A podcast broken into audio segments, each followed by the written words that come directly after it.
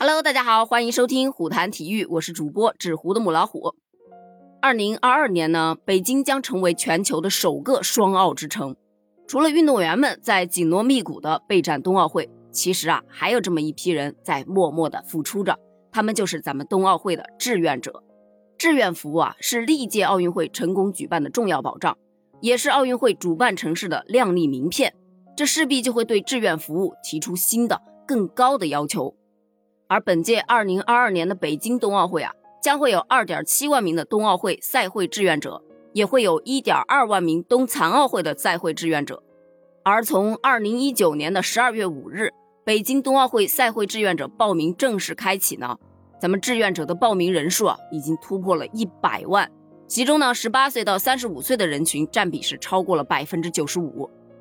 那么报名的人这么多，势必就会有人落选了。这不，近日有很多很多的网友晒出了冬奥组委发来的感谢信，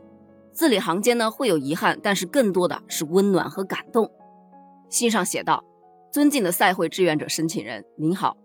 感谢您报名北京2022年冬奥会和冬残奥会志愿者，感谢您一直以来对筹办工作的关注和支持。2020年初，突如其来的新冠肺炎疫情席卷全球。”给北京冬奥会筹办的方方面面都带来了巨大的影响和挑战。自二零二一年六月三十日赛会志愿者报名截止以来，按照简约、安全、精彩的办赛要求，结合全球新冠肺炎疫情带来的诸多不确定性因素，根据北京冬奥会各场馆的疫情防控政策，我们调整了赛会志愿者岗位设置。在综合考虑全体申请人知识技能、志愿服务经验、岗位服务意向。并进行初步筛选之后，我们采取了面试、在线测试等方式，经过多轮选拔，目前已基本确定了拟录用赛会志愿者人选。我们非常遗憾地通知您，由于新冠肺炎疫情影响，赛会志愿服务岗位数量限制等原因，将无法为您提供赛会志愿者服务岗位。虽然您没有成为北京2022年冬奥会和冬残奥会赛会志愿者，但是每一名志愿者申请人。都是优秀的奥林匹克精神和志愿精神的弘扬者，让我们一起向未来。祝您身体健康，工作顺利。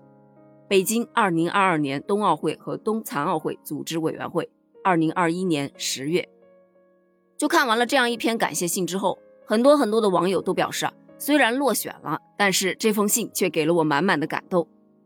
他们表示，原来自己的热情真的有被尊重到。咱们办奥运的细节真的很温暖，突然有种被珍视着的感觉，我的心意被冬奥会收到了，非常感动。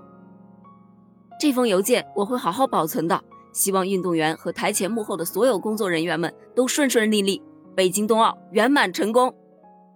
虽然很遗憾没能成为冬奥会志愿者的一员，但我相信一定有更多优秀的人能完成这次光荣任务。祝愿祖国繁荣昌盛，山河无恙。人间皆安。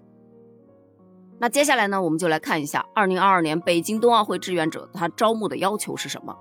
首先，第一个基本要求，那肯定是遵守中国的法律法规，自愿为北京冬奥会和冬残奥会提供志愿服务，接受北京冬奥组委的工作指示和管理。然后是年龄要求，截止至二零二二年一月一日年满十八周岁，也就是说在二零零四年一月一日及以前出生的。同时还要具备开展志愿服务所需要的身体条件和健康素质。另外呢，需要具备志愿服务岗位所需要的基础知识和基本技能，包括能使用汉语或者是英语进行交流，能认真的参加赛前的培训。第二个大项是优先录用，怎样的是优先录用？首先，能够参与相约北京系列的冬季体育赛事的志愿服务。能够同时为北京冬奥会和冬残奥会提供赛事的志愿服务。或者是具备一定的专业知识与技能，包括但不限于口笔翻译服务、医疗服务、驾驶服务、信息技术保障等等。另外呢，当然也有其他赛事运行保障所急需紧缺的这样的一群人员。那符合条件报名了之后，他的这个录用程序是怎么样的呢？你首先第一个就是资格审核，他会对申请人的资格条件啊去进行一个审核，也就刚才上面我们说到的。第二个呢就是测试选拔。本次采取的是现场测试以及远程测试的方式，面向赛会志愿者申请人去进行一个择优选拔。第三个就是岗位预分配，在充分考虑赛会志愿者申请人他个人意愿的同时呢，会给他进行一个服务岗位的分配，会明确到岗的时间，并且与申请人本人会去沟通。第四个就是录用，也就是说你的岗位已经预分配了，就会给你发出录用通知书，而这个通知书据说已经在九月三十日之前全部完成了。那最后当然就是上岗服务啦。赛会志愿者需要凭借录取通知书以及个人有效身份证件，在指定时间到达指定地点，参与赛前培训，签署志愿服务承诺书，进行注册，并且领取制服等物资，你就可以正式上岗提供志愿服务啦。说到这个制服呢，就不得不又说一下啊，咱们北京冬奥的制服啊，是融入了非常多的中国山水画的元素，它是将功能性、民族性和艺术性完美结合。可以实现温度变化和场景转换下的自由穿搭，真的是一款国风元素的冬奥制服。哎，老实说，真的还蛮好看的。